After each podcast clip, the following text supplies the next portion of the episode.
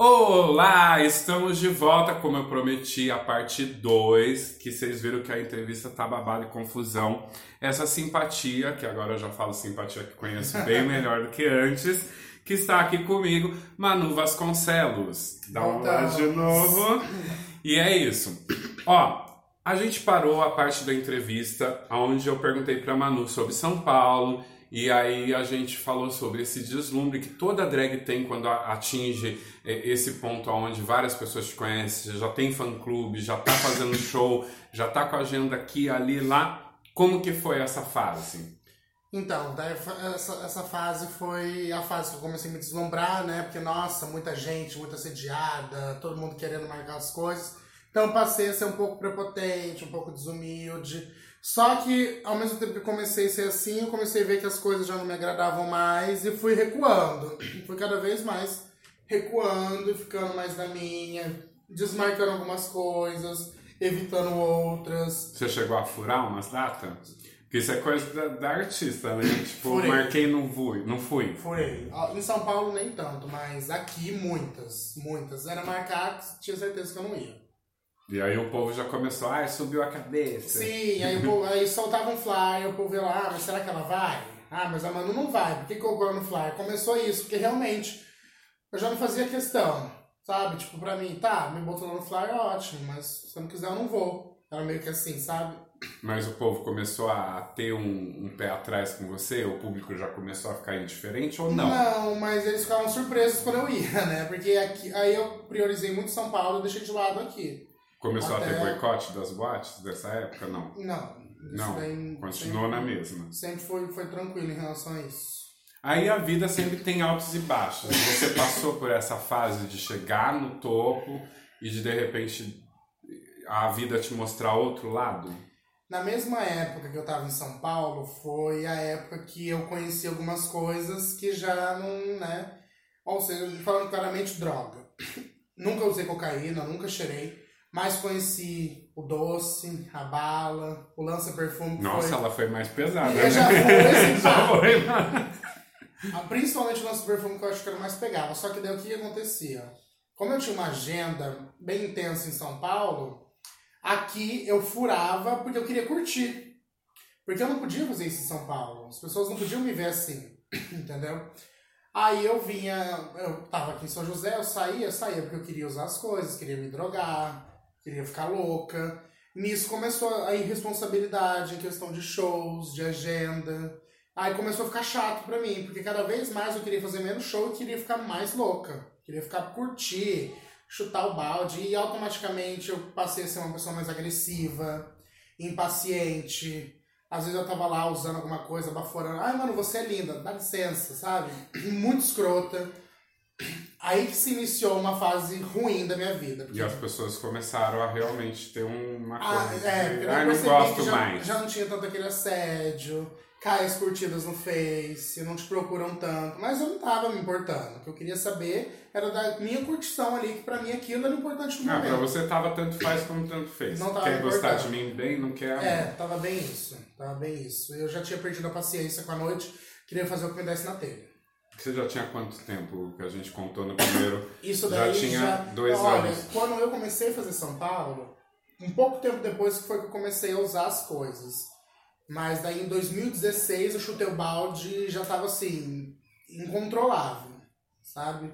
Mas ainda ia montada pra balada. E, não, sempre, sempre montada, mas já, já tinha aquela coisa do desleixo, né? Mas tinha pessoas que chegavam de repente para você e falavam, olha, você tá indo por um outro caminho, e você falava, ah, meu cu. Tinha. Sempre falaram, mas eu sempre ignorei. Falava, não, gente. Acho que todo mundo que trabalha com meio artístico passa por isso, né? Eu passei, várias pessoas passou. Acho que só a tia Morgana que nunca passou, que ela sempre foi.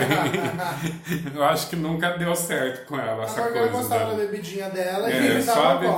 Bebidinha dela já deixava ela no nível que a gente ficava tomando uma bala. Mas muito, muito, muita gente falava, para você não tá cumprindo sua agenda, você não tá fazendo as coisas. E eu foda-se, não me interessa, não quero saber. Eu sei que nessa época, meio que a Manu ligou foda-se, teve uma briga muito séria onde você foi ferida. Sim, teve. Eu acho que foi até grave, porque foi facada, não foi? Foi, foi três facadas. Menina, conta isso pra gente. Era uma época que eu namorava, uma pessoa aqui de Taubaté mesmo. Aí tava saindo umas fofocas, gente falando daqui, gente falando dali. E a pessoa que aconteceu esse desentendimento, eu conhecia desde quando eu comecei a me montar. Só que aí no calor da emoção, ela, né, louca, eu louca, ela saiu pra rua, eu fui atrás dela, tirar satisfação com ela. E nisso eu joguei um copo de bebida nela. Ah, então começou um bate-boca dentro da Sim, boate. é, é, a gente se estranhava lá dentro, mas a, a discussão foi lá fora. E as pessoas até falaram, não, a Manu pegou e jogou xixi nela, a Manu jogou ácido. Inventaram várias histórias, teve muitas É, eu escutei falar que era ácido, eu fiquei Verdade. passado. Eu falei, a bicha anda com uma Imagina, garrafinha de ácido na boca. ácido, não tinha dado tempo de levar as facadas. E quando eu virei, eu senti uma coisa no meu braço, mas pra mim foi um murro. Foi um murro. Quando eu entrei na portaria, o Carlinhos começou a gritar, ai, você tá sangrando. E eu, e no, flash, eu só pensei em pegar uma garrafa, virei, bati com a garrafa na pessoa, mas a garrafa não quebrou, não aconteceu nada. E eu pensei em baixar a cabeça, porque eu não tava entendendo o que tava acontecendo. Então eu só tava me defendendo, batendo, e tava ali aquele calor de emoção. Que nem sente. Quando a- a- separaram a gente, eu lembro que, o que ficou, minha visão ficou muito embaçada, assim, e quando eu me vi, eu tava dentro do camarim, eu tava com muito sangue, eu tava com uma peruca clara, a peruca inteira ficou vermelha, meu Foi vestido. profundo o corte? O corte do rosto pegou no osso.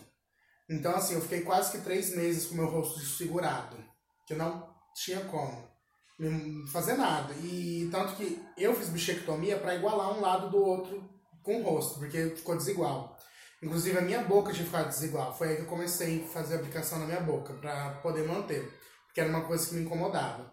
E foi um na cabeça e um no braço, mas todos eles foram de atravessado, então nenhum foi tão é, ao ponto de me- o do pescoço podia ter me matado, porque foi na orelha e rasgou meu rosto. Nossa. Então, assim, e, e na hora, como inchou, eu, a impressão que eu tinha é que o corte era no meio do rosto. Foi o que mais me, apa- me apavorou.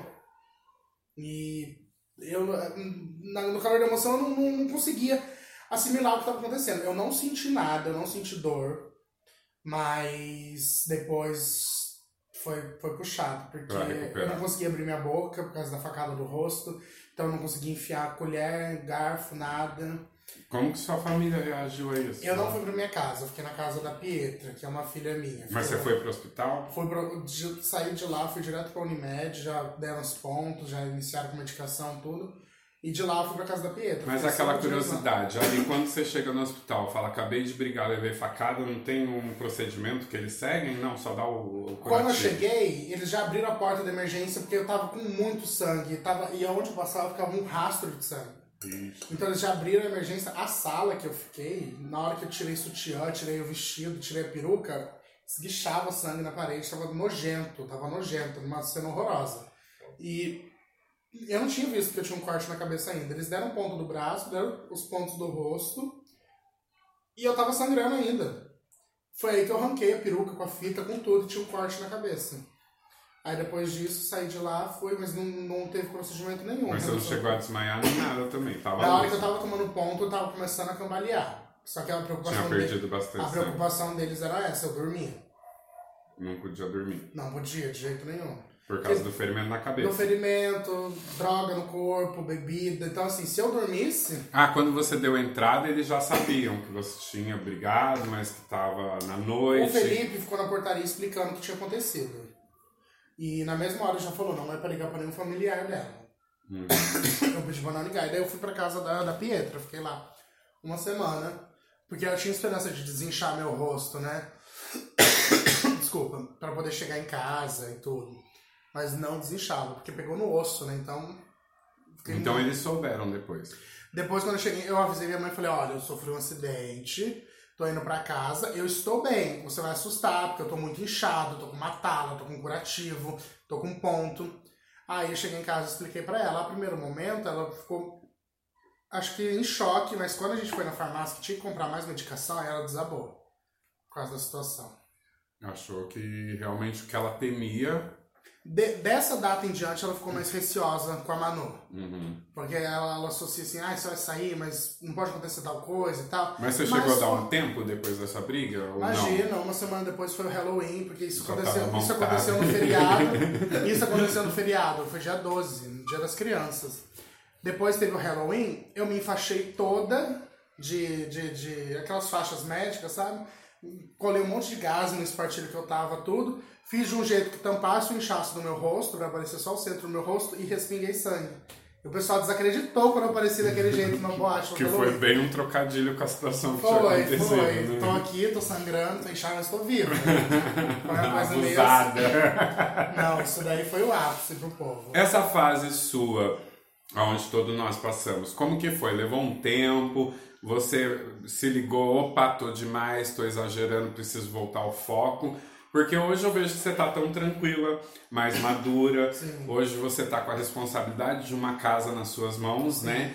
Ou seja, tem suas filhas, que daqui a pouco a gente vai entrar nessa questão toda. Hoje a Manu mudou a cabeça total. Eu, não- eu não me liguei que tava no exagero demais, porque consequentemente veio muito problema. É, em 2016 foi um ano que eu tava pra abrir uma loja de cabelo com um amigo, a Sarah Hills, e ela veio a falecer por causa de silicone industrial.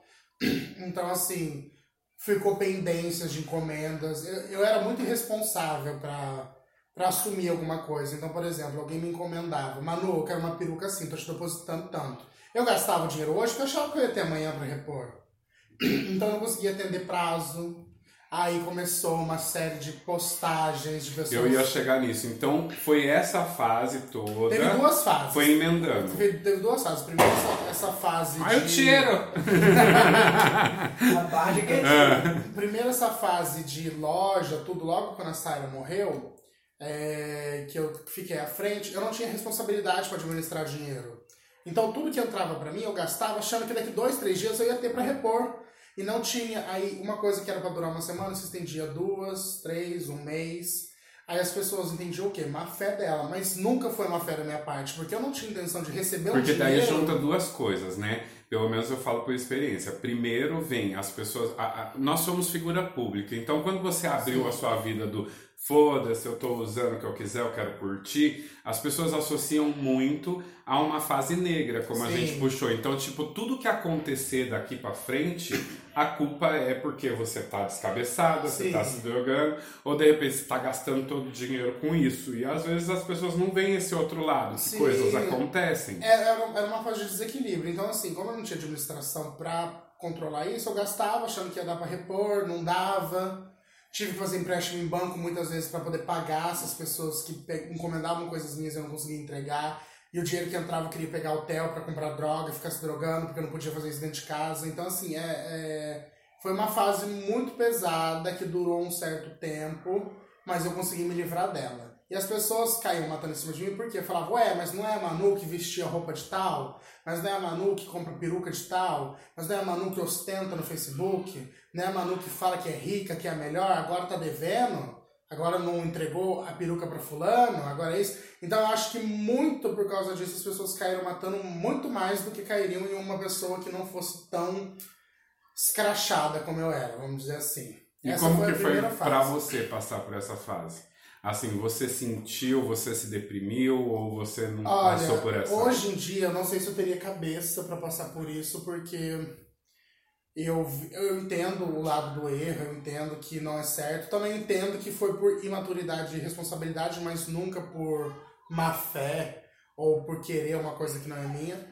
Mas eu não sei, eu me mantinha muito frio, então eu evitava entrar no Facebook, eu não respondia, eu ignorava. Mas você sabia eu- que mas eu tava sabia todo que mundo falando. Mas eu sabia que tava acontecendo. Porque sempre tem as pessoas também que falam, né? Ah, estão falando de você ali. não, mandava. O que mais me irritava era amigo mandar print no celular como se eu não tivesse visto. E, gente, eu não sou cego, eu tô vendo o que tá acontecendo. Mas eu vou falar o que se eu tô errada? Mas você ainda tava na fase, ah, que se foda. Tava, porque, assim, eu. Se, olha, se hoje. Ah, eu tive um problema com você. Se você fizesse uma postagem hoje, é sexta-feira. Amanhã eu tava na boate usando droga. Não me importava a postagem. E eu chegava na boate e ninguém tocava no assunto. Perto de mim ninguém falava nada e pra mim não falavam nada. Era aquela coisa do respeito ou do medo, não sei. Mas nunca aconteceu isso. Mas mesmo assim eu ficava muito Principalmente usando as coisas, porque daí já começou a passar coisa na minha cabeça. Não, eu te perguntei isso porque realmente todos nós que já passamos essa fase, a gente sabe que tem uma linha ah, muito próxima à depressão, né? A- as coisas começam a desandar. Você está usando alguma coisa, parece que a depressão caminha lado a lado. Mas eu não sei como eu não cheguei a esse estágio. Foi bem pesado. Bom que acordou, Mas né? é- é- é- essa primeira fase da loucura foi leve perto da última. Que foi aonde eu parei e falei, não, peraí. Vamos recomeçar porque não tá dando. Nesse tempo todo de Manu e atingindo essa fase alta e depois nessa fase negra da sua vida, você é, teve uma parada com, com Com shows e montagem? De, Não. de 2016 em diante eu já tinha parado, né? Era muito pouco, furava demais. Só que em 2018, a- um, um pouco do, do, do, do que sobrou assim de vontade de estar ali de Manu foi quando eu recebi o convite para ser Miss Taubaté, gay plus size. Que aí eu corri atrás, estava super entusiasmada, mas logo em seguida eu reatei com um ex-namorado aqui de Taubaté. Hum, E foi quando ficamos um mês juntos e foi quando saiu um vídeo, um vídeo no Facebook falando a respeito de uma dívida. Só que as pessoas não, não sabem o que se passa por trás. E eu sei tudo que aconteceu por trás daquele vídeo para aquele vídeo ser exposto. Porque aquilo lá não é uma realidade. Aquilo lá eu não estava assumindo uma coisa que eu devia. Aquilo lá foi uma casinha que fizeram para mim para tentar tirar dinheiro de mim. Como já fizeram antes. E as pessoas envolvidas. Ou seja, aproveitando o próprio ar da situação. Ah, várias pessoas fazendo postagem ou coisa tipo, um vai no vácuo do outro. e Vai, porque assim, de 100% das postagens na internet, vamos colocar que 50% é verdade e 50% é mentira. Porque eu vi gente que eu nunca tive nem contato falando, não, ela me deve isso. Eu nunca vi a pessoa na minha vida. Então, assim, por isso que eu sei que teve muito ódio gratuito pela Manu que eu era. Manu ostentação, Manu glamour, Manu eu sou rica, você não. Ou seja, alguém viu essa fase sua, começou a falar, tipo, ah, Exatamente. então agora vamos humilhar o viado. Então, quando saiu esse vídeo, a pessoa que estava comigo na época terminou comigo, não aceitou, ao invés de ficar junto comigo para dar um apoio, vamos ver o que precisa fazer, vamos resolver? Não. E aí eu me descabecei mais ainda, que eu acho que eu fiquei frustrado, acho que fiquei decepcionado e me descabecei mais ainda. Aí eu comecei um outro relacionamento um pouco depois. Eu, eu fiquei até abril com esse meu ex, que é daqui de Taubaté, e depois em junho eu comecei um outro relacionamento. Só que junto com esse relacionamento veio muitas amizades conturbadas. Muitas, assim, assim. Então daí juntou droga, bebida, essas amizades conturbadas, toda essa loucura. E juntou com, com a minha frustração, com eu estar descabeçado. Então veio uma série de outras situações totalmente fora de controle. E começou assim, posta aqui, posta ali, deve isso, deve aquilo. E eu não tinha mais controle disso. E eu não entendia que talvez fazer isso estivesse prejudicando uma pessoa. Eu não entendia nada disso. Então, na minha cabeça, eu ia deixando passar. Ia deixando passar. Até que eu soube que fizeram um grupo no WhatsApp, que tinha mais ou menos 20 pessoas que eu tinha algum problema a ser resolvido, que eles tinham a intenção de pegar e me jogar numa represa com os braços e com as pernas quebrados. Jesus. Começaram a andar por São José atrás de mim, armados na e porta. como que foi pra você isso na época? Você Nessa época medo? já não, praticamente não existia Manu, porque nesse meu último relacionamento eu abri mão totalmente da Manu. Eu simplesmente não. Sabe, não. Tinha mais gosto. E quando me montava com as coisas dos outros, eu me olhava no espelho e não me via a Manu que eu sou. Então, assim, tava uma época muito triste, muito escura, muito conturbada. E aí eles fizeram esse grupo, eles ficaram atrás de mim, eles, que, eles iam armados, foram armados na porta do Bariloche, da Freakout, do Walter. Ixi, que perigo. E eles realmente eles tinham intenção. E aí tive que procurar intervenção, ajuda de, de outras pessoas para conseguir botar minha cabeça no lugar, até que deu um estalo. Falei, não, peraí, tem alguma coisa errada. Nunca precisei disso. Graças a Deus eu tenho uma família que tem uma estabilidade maravilhosa. Sempre cresci com tudo que eu quis. Mas eu acho que juntou muitas experiências da noite, juntou pessoas, juntou frustrações que me fez ficar cega para o que é certo, esquecer a responsabilidade de uma pessoa honesta, com caráter, e simplesmente chutar o balde e falar: foda-se, eu vou fazer mesmo e dane-se. E assim, fo- foi situações que eu passei que ninguém acredita, porque eu tinha vergonha de, de mostrar isso pra minha família, pro meu pai, pra minha mãe, porque eu não morava mais com eles. Eu morava com o meu atual namorado na época e uma amiga. Mas eles não te seguiam nas redes? Não, porque não tinha tem, acesso não a tem. nada disso. Mas às vezes algum, alguns conhecidos viam e falavam. Aí minha mãe perguntava o que estava acontecendo, eu tinha vergonha de falar. Uhum. Então já teve dia de eu não ter comida em casa. Já teve dia da gente ter que ir na casa de amigo a pé em três, quatro bairros distantes para pegar marmita. Ficou uma situação muito deplorável. E o último lugar que eu morei antes da gente terminar nosso relacionamento, que é onde, nossa, ia nossos amigos tudo, só tinha um colchão de casal e não tinha mais nada. O resto era garrafa de lança, droga, e o povo lá dentro. Aí você vai, pede uma comida e não paga, pede um lanche e não paga. E justamente essa última situação, esse último apartamento, no dia que eu saí de lá, que eu não sei, eu acordei com o estalo, eu falei, não dá pra ficar mais nesse lugar. Porque eu, realmente, eu acho que eu estava vivendo como noia. Uhum. Praticamente isso. Eu não tinha mais uma calcinha, não tinha meia de homem, não tinha não tinha Você nada. tinha desfeito de tudo? Vendido pra usar droga. Já cheguei a vender peruca minha que eu paguei 3 mil por mil, por 800. Jesus, Tava foi uma estado fase pesada. mesmo. Muito pesada, muito pesada. E nesse dia eu resolvi ir embora. Ah, pra você ter noção, eu já tinha perdido até a chave do apartamento, a nossa porta não tinha a tranca. Eu tive que arrombar para entrar no apartamento. Eu fechava ela apoiando com pano. Então, assim, eu resolvi ir embora, peguei minhas coisas que tinha lá, deixei o colchão para trás, peguei nossos cachorros e fui embora. Uma hora depois, uma dessas pessoas que estavam atrás de mim mandou uma foto sentado no colchão. Uma pena que a gente chegou aqui e você não tá aqui dentro. Jesus, foi um livramento. Se eu não tivesse saído daquele apartamento naquela hora, Tinha morrido. matado não acho que não, pra não, né? Porque ia ser muito escancarado. Mas eu acho que uma briga muito feia ali, ou de repente eles terem me levado pra algum lugar, ia acontecer. E como foi o fim dessa fase? Você então achou, tipo, Até o começo de 2019 ainda estava muito, muito explícito, isso muito frequente. Eu não conseguia ter clareza na minha cabeça, eu não conseguia deitar e pensar como recomeçar, como... mas também tinha medo de ir pra boate? Tinha medo de Eu não saía andar na rua, com rua? avenida, avenida eu não saía, avenida com grande movimento eu não saía, eu não ia mais na boate, eu não saía para centro, porque eu sempre saía com medo, com uma agonia no coração de alguém me encontrar e fazer alguma coisa. E aconteceu uma situação de eu dever corrida para Uber e muitos falam, ah não, mas foi golpe. Gente, tá, se uma pessoa tá vivendo uma fase inconsequente, começa a andar com você. Eu vou, um exemplo, tô aqui, te pedi 10 reais, você deu, te pedi 20, você deu, 30, você deu. Eu falo que vou te devolver. É uma escolha sua me dar. Da mesma, do mesmo jeito, o, no caso de Uber, marcava a corrida porque queria. Aí chegar e falar, ah, mas foi golpe, tá. Gente, uma pessoa que tá drogada, que tá completamente desestabilizada, que tá completamente sem, sem base nenhuma, a pessoa faz isso porque quer. Então o erro não é só meu. Lógico que Ou é meu. também tem os aproveitadores, né? Tipo, ah, eu, eu sei que a pessoa tá numa fase, agora eu vou vou aproveitar disso, vamos dizer, Sim, de sim, uma certa sim. forma. Aí o que, que aconteceu? É, um, esse, um Uber, que já sabia mais ou menos o que estava acontecendo no geral, e eu peguei corrida com ele, e ele saiu da rota, e ele foi passando informação para outros celulares que, eu, que ele estava comigo no carro.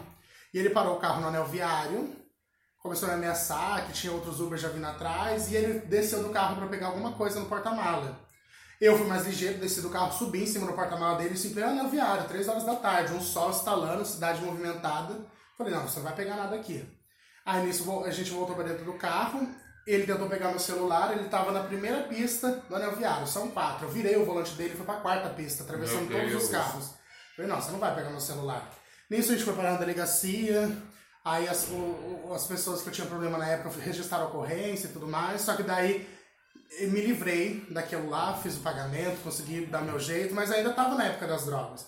Então, quando entrou em 2019, que eu ainda estava muito descabeçado, isso durou em fevereiro, terminamos o relacionamento que eu tinha com essa pessoa. E simplesmente assim, os amigos que existiam, que usufruíam de tudo isso, sumiram. Me deixaram. Eu fiquei sozinho, literalmente sozinho. Então eu fiquei muito fechado. Essa época eu comecei a ficar um pouco bagunçado na minha cabeça. Eu achei que eu podia entrar numa depressão, pensei em me matar. Fiquei muito bagunçado. Mas foi aí que eu precisei parar e pensar, não, peraí.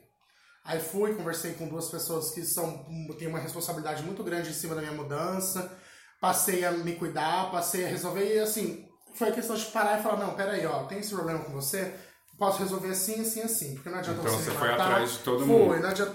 Algumas pessoas perdi contato, outras não, mas assim, eu, eu consegui zerar. Hoje eu saio, eu trabalho, eu vou pra festa, eu vou pra centro, eu ando em avenida sem preocupação nenhuma. Porque eu sei que a minha parte em resolver, eu fiz. Eu Você, diz, você pode dizer que a arte te ajudou muito com essa nova fase da Manu, depois dessa turbulência? Posso, porque eu, eu tive a gana de. Todo mundo ques- questionava, Manu, será que você voltar a ser a Manu que você era? A Manu que entrava na boate, o pessoal sentia o cheiro de longe. A Manu sempre bem vestida, sempre bem maquiada. E isso começou a mexer muito comigo, porque eu falei, não, eu preciso dar essa volta por cima. Então, exatamente no dia 4 de abril, quando foi o Miss Plus Size, que eu ia apresentar, porque eu já era Miss Taubaté, no dia 3, a sexta-feira que antecedeu o Miss, tinha ido gente armada atrás de mim na porta da boate. No dia 4, eu me recolhi e falei, não, preciso dar um jeito. Corri atrás das minhas coisas e a partir disso eu dei um tempo de, São José e ao mesmo tempo conversando com as pessoas, tentando equilibrar a situação. E fluiu super bem, porque daí eu parei com droga, parei com tudo, parei de frequentar Alinhou as boates, cabeça. alinhei minha cabeça, coloquei no lugar e falei, então pera, deixa eu focar nisso. Graças a Deus consegui, daí consequentemente do meio do ano em diante, 2019, fiz meu especial, voltei a ter minhas coisas, comprei minhas perucas, comprei roupa. E até no próprio desfile da, da Imperatriz esse ano, eu lá no carro na avenida, pra mim passou um, um filme na minha cabeça, porque no carnaval do ano passado eu tava decadente, praticamente como nóia, sem nada. Sem vaidade, sem postura, sem caráter, sem nada. Então esse ano. esse ano. E esse ano tá lá como destaque, com uma roupa maravilhosa, bem produzida, sabe? Sem medo, sem preocupação. Então passou um filme na minha cabeça. Então agora em abril, eu, eu falo, dia 4 de abril é é a data de aniversário que realmente eu parei, renasci e ganhei uma oportunidade de resolver minha vida. Graças a Deus, Ah, cara. Estamos aí, pronto para brilhar. E aí veio a fase que tem as filhas novas que chegaram. Sim. O, o, o Miss que você acabou de citar, né? Sim. E aí você foi a primeira representante, né, do Miss. Eu fui a primeira representante de Taubaté. A primeira Miss São José dos Campos foi a Kiara. E daí teve a Miss Jacareí, que foi o Carlinhos, a Raira Wester. Aí no ano passado, que foi o ano que eu não apresentei, foi a Kiara se tornou... A Kiara foi coroada pela Rubi do CRBG, a Miss Vale do Paraíba Gay. O Carlinhos da Miss São José.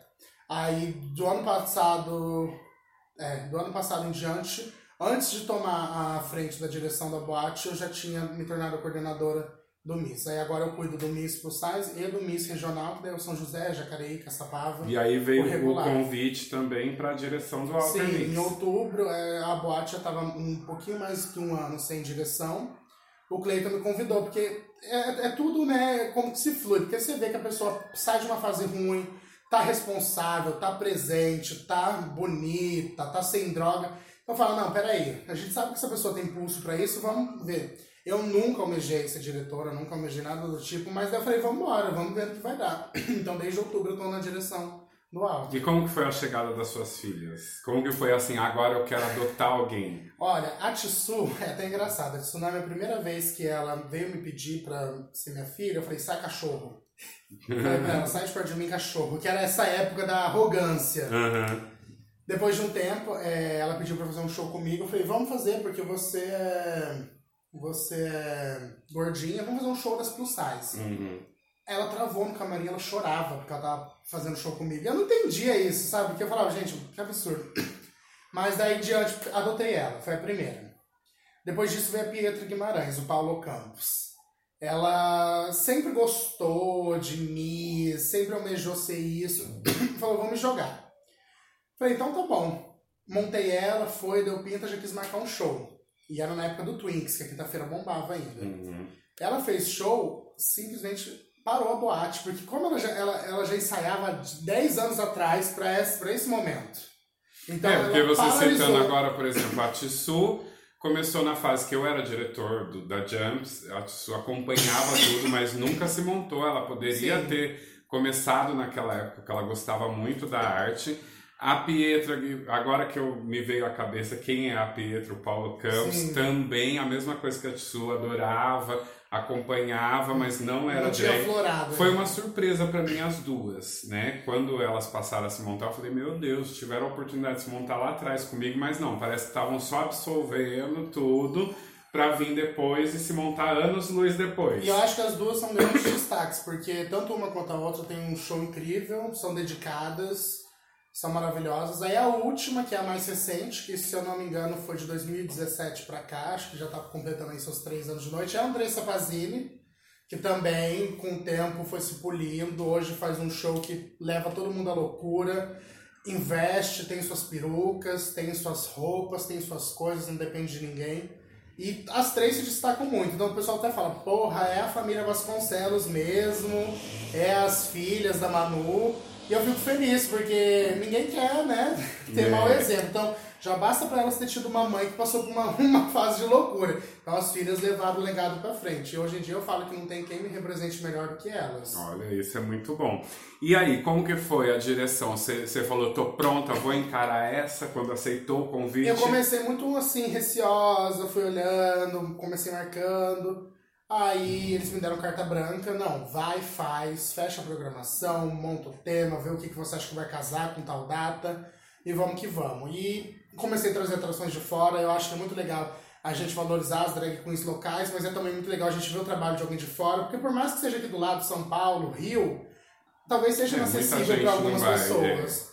Então eu comecei a trazer. Vê só pelo YouTube hoje em Sim, dia. então né? assim, pra você ver uma pessoa que você assiste pelo YouTube ali na sua cara, é uma outra sensação. Eu comecei a trazer atrações de fora, colocando as meninas também aqui que sempre se destacam no Vale, Andressa, Pietra, Leona, Laura, Lívia. Então assim, são várias, Kiara, Sibeli, Alexa, são inúmeras, se eu fosse ficar citando aqui eu vou ficar horas. Então assim, eu vou intercalando, sabe, convido elas pra participar dos eventos. Hoje à noite, não só no Vale, né, no Brasil, tá muito escassa, né? As pessoas parece que não se importam tanto mais com como flui o show, como flui uma direção, como flui o andamento de uma boate que é voltada para um público que gosta de drag, que gosta de show, mas a gente vai levando, vai se E a arte não pode morrer, a gente tem que Não, dar uma volta por cima. E vocês que estão escutando o podcast que chega lá e fala, ai, deixa só o DJ tocando e nada de show de drag queen, vão tomar no meio dos seus cursos, sua filha da puta. Imagina, eu acho que o show O show tem que continuar. Eu acho que é uma arte que eu sempre disse: não há um viado nesse mundo que não chegou numa balada GLS, não chegou depois e falou: quero me montar, nem que seja uma vez na vida. Faz parte da cultura nossa, da Sim, cultura LGBT. sim. Muitos artistas surgem olhando, indo numa balada, às vezes nunca viram. Então vamos manter isso um show. vivo, porque Sim, faz parte manter. da cultura LGBT. porque as- a- a- muitas vezes os clientes, as pessoas que estão de fora, elas não enxergam como é duro a gente estar ali. Elas acham, não, E quanto tá aqui. gasta, né? É muito caro, gente. Maquiagem E é assim, caro. nessa nova fase da Manu Fênix, depois de todo É, o babado, sim. todo- você atualmente, então, faz parte da direção do Miss, do Sim. Sais, no Vale, Sim. faz parte da direção do Alter Mix, olha que volta por Sim. cima, querida. Faz, ó, foi destaque na escola do Imperatriz do Imperatriz do Morro, na qual eu sou diretor e me deu branco agora. E a Monique já Destaque. veio me falar que ano que vem já tem surpresinhas aí pra mim na escola. É, querida, cheio de babado pro ano que vem, que Muita, agora nós somos campeã esse ano. Então, ano que vem vamos disputar com o grupo especial. A gente tá tenso, já tentando armar o carnaval de agora, já, querida. Sim. E agora vamos falar do futuro. Você tá com tudo isso na mão. O que, que vem por aí? O que, que nós podemos esperar de Manu 2020? Vem concurso lá no Alter, vem concurso de Miss, ou vai ser eleito uma Miss substituta? Como, como que tá essa agenda de Vai. 2020? Agora em março a gente vai ter a coroação das novas misses, tanto as plus size quanto as regulares. Vamos ter a coroação. A gente está planejando um concurso para o fim do ano, para a gente montar, levantar patrocínio, levantar uma premiação legal para as meninas realmente se interessarem. E a gente promete muita festa boa. Já começamos o ano com a- o Castelo Mix, né? A chácara, uma puta de uma chácara, com uma baita de uma estrutura, com open bar, com tudo para todo mundo. A casa tá aí dando nome, oferecendo ônibus, tudo assim na faixa para realmente a gente, cada dia que passa, levantar mais. E no meu pessoal, no mais, eu, eu acho que assim, ainda me surpreendo com a mudança que eu tive da minha vida, porque de um ano para cá é um período muito pequeno, mas aconteceu tanta coisa no positivo que realmente, assim, às vezes eu fico até parando pensando, nossa. Já dá pra escrever eu, um eu, livro. Tá, eu mesmo desacredito dessa volta que eu dei, eu mesmo paro e penso, falo, meu Deus, porque as pessoas não imaginam o que eu passo. O que eu passei, porque se eu fosse contar detalhes uma vez, a única pessoa que eu já parei para contar detalhes foi a Kiara. A Kiara chorou pela Manu, nunca tive numa situação dessa. Nem eu me via, mas eu falo, eu precisei passar por tudo isso para ser a pessoa que eu sou hoje, para ter a cabeça que eu tenho hoje. Se perguntam, você se arrepende? Não, não me arrependo porque eu precisei fazer para entender que é errado. E fez parte da sua precisei história. Precisei fazer para amadurecer como pessoa. E talvez se eu não tivesse feito, se eu fizesse mais tarde, talvez fosse tarde demais. Talvez eu não tivesse Talvez tempo. seria um buraco Talvez eu não tivesse tempo volta. de ter uma volta. Eu só tenho 24 anos. Eu, tô, eu comecei com 15. Daqui a pouco, no ano que vem, vou fazer 10 anos que eu tô aí. Jesus, então, eu não posso nem pensar em tempo. eu passei por muita coisa e for, são experiências. Eu acho que mesmo nas piores situações a gente tem que tirar o lado bom.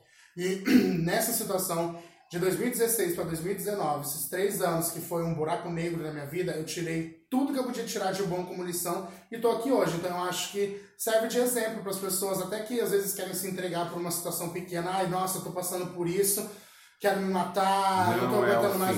Não é o fim. Eu falo isso porque eu fui perseguida, queriam me matar, me humilharam, falaram, aconteceram, eu fui exposta, eu fui ridicularizada, tudo que, tudo que uma pessoa não quer ser, eu fui. E tudo isso eu tirei como lição para hoje estar tá aqui, ter dado a volta por cima, para as pessoas chegarem e me falarem: porra, mano, realmente você mudou, você deu a volta por cima, você é uma fênix. Então, assim, a palavra que eu diria para 2020, 2019 também, porque só, foi, só teve uma pequena parcela do, do lado escuro, depois a continuidade foi boa, mas seria gratidão porque. Gratidão até a mim mesmo por ter persistido e não desistido e hoje tá aqui com uma cabeça totalmente mudada, totalmente. E nova. eu, como diretor artístico da Noite de Muitos Anos, depois de conhecer esse lado da sua história, que graças a Deus eu tive a oportunidade, porque até então nós nunca tínhamos batido um papo assim, só tenho a parabenizar e dizer que você está certo em tudo que você acabou de dizer. Obrigado. Se a pessoa que estiver passando pela sua mesma fase tenha a cabeça no lugar de parar, pensar na sua vida que tudo tem uma volta. Não Sim, precisa dar fim à sua vida nem se afundar mais. Só depende Olha, tá aí a Manu de exemplo, que gloriosamente hoje está na direção de muita coisa e preparada para brilhar, né, meu amor? Sempre, sempre. Olha, eu só tenho a agradecer mesmo por você eu ter aceito o convite, por ter vindo aqui, aberto a sua vida para as pessoas conhecerem um pouquinho mais de Manu porque muitas pessoas como eu, de repente, não tinham acesso a essa sua história. Sim, Mas é pra frente dá para escrever um livro. É a primeira vez que eu falo abertamente sobre isso. Isso é muito importante. Você pode ter certeza que o intuito desse podcast é isso mesmo, levar um pouquinho mais de vocês para o público Sim. e fazer com que a história de vocês também, às vezes a gente está aqui conversando, coloca na internet, não imagina o quanto de repente pessoas que vão escutar isso possam ser ajudadas de ver o exemplo de histórias como a sua e tá aí Sim. provando, né, por, por A mais B, que tem como dar a volta por cima e tem como ser sucesso de novo. Com não certeza, acaba. Com certeza. Então vamos lá para um bate-bola rapidíssimo para a gente finalizar esse podcast. É, vamos agora, a gente já falou do futuro, então você falou que muita coisa vem por aí Sim. e eu já me disponibilizo aqui né, ao vivo aqui, todo mundo escutando, o que precisar de mim como, como diretor artístico, o que precisar de mim para os seus projetos, pode contar. A partir de hoje você pode ligar, Xan, e aí, o que, que, você acha que eu tô pronto para estender a mão Ai, e falar, Manu, feliz, vamos junto, vamos fazer, tá? Vamos, se precisar vamos, pro vamos. MIS, uh, o Paulo tem que me liberar se precisar pro Walter. Agora, se precisar pro restante todo, Tô aí, tá? Pode Você deixar. pode me ligar. Agradeço muito. Tem agora um amigo, não só por esse podcast, mas eu sempre me simpatizei muito com você. Sempre, sempre e agora carinho. você tem em mim um amigo. Pode contar comigo. recíproco. Tá? Então vamos pro bate-bola. Uma data 4 de abril. tem um significado? O significado de ter parado uma vida para começar outra. Um lugar. Um lugar. Porto Seguro. Ó, eu não tive o prazer de conhecer Porto Seguro ainda. um prato. Um prato preferido. Um prato preferido. A gente Ai, que é gordinho, eu- a gente fica pensando nessa hora, né? É, Numa mesa então, assim. Não, eu amo um frango assado, adoro. E uma cor. Preto. Preto. Amo preto. Um sonho. Um sonho. Um sonho. São tantos, né? Mas eu acho que no momento é continuar nessa fase que eu tô pra melhor. Sem regressão. Um show. Um show meu. Hum, tem alguns shows que eu gosto, mas. Acho que o show que o pessoal mais comenta é o show do Drag Danger. Um artista ícone pra você. Stripperella. Um artista fora do meio da LS. Sempre muito fã de Lady Gaga. Hoje em dia não tanto, mas vamos colocar ela. Lady Gaga. Sim. Olha, o Everton já gostou aqui, que esse aqui é super fã de Lady Gaga. É, agora sim, um recado seu. Um recado meu. Uma frase, um recado. Um recado que eu tenho pra dar é que eu acho que as pessoas elas têm que, antes de ter um preconceito, antes de julgar, antes de falar, elas têm que entender que tudo que a gente é na noite não passa de um personagem, a gente chega em casa, a gente toma um banho, aquilo tudo sai pelo ralo, a gente tira a peruca, a gente deixa de ser. Existe uma pessoa por trás, existe um coração por trás, existe uma vida por trás. Eu evito o máximo transparecer qualquer coisa que o Lucas é pra qualquer pessoa que conhece a Manu, tanto que eu sou muito fechado pra deixar alguém se aproximar de mim, até porque esse meio ele tem muito interesse, né? Então quando a Sim. gente tá numa posição alta, as pessoas elas querem o que você pode oferecer, não o que você é. Então assim, toma muito cuidado porque mexe com sentimento, mexe com sonhos, com vida. Eu vejo muita gente olhar achando que aquilo que vocês veem na boate é a gente 24 horas por dia e não é. Então rola muita frustração, muita decepção é, serem mais. procurarem realmente conhecer a pessoa, respeitar as- a, gente como artista, como um drag, não só como um, ah, é mais um viado de maquiagem, como muita gente fala. E procurar sempre não desistir, eu falo por mim mesmo, pelas situações que eu já passei, eu não desisti, hoje em dia eu tô aqui pra contar tudo isso. Podia não estar, como, né, teve É. situações que quase me fizeram não estar aqui, mas já que eu tô, eu acho que eu não tenho que ter vergonha de falar nada do que eu passei, nada do que aconteceu, porque isso serve de experiência, serve de exemplo para outras pessoas pararem e refletirem. Se ela conseguiu, eu consigo, porque eu acho que tudo nessa vida é força de vontade. Manu Vasconcelos por Manu Vasconcelos em uma palavra. Abusada. Abusada. E é assim que a gente termina esse podcast, que essa bicha é abusada, tem talento e está em 2020 pronta pra brilhar. É isso. Tem algum recadinho pra alguém? Mandar um beijo? Um beijo pra- Um beijo pras filhas. Um beijo para as minhas filhas, para meus amigos, para todo mundo que tá Um ouvindo. beijo pra mãe. Um pra todo mundo que tá ouvindo esse podcast. Kiara, um beijo pra você, tá? Um beijo pra Kiara. Chambinha terrível, né? gente? Vocês conhecem. Manda um pra Tissu também. Beijo, Tissô! Não, mas o Chambinho tá em paz. Não, eu viu, vou dar um gente? beijo nelas qualquer a- dia. A polêmica do Facebook já foi esclarecida, tá, gente? Não vem botar mais lenha na fogueira, não. Mas é isso. E é isso, então assim encerramos nosso podcast. Muito obrigado mais Eu uma vez. Muito feliz com a gravação desse podcast. Emocionado mesmo. Você tem meus parabéns. Obrigado, obrigado. Então é isso. Beijos e tchau!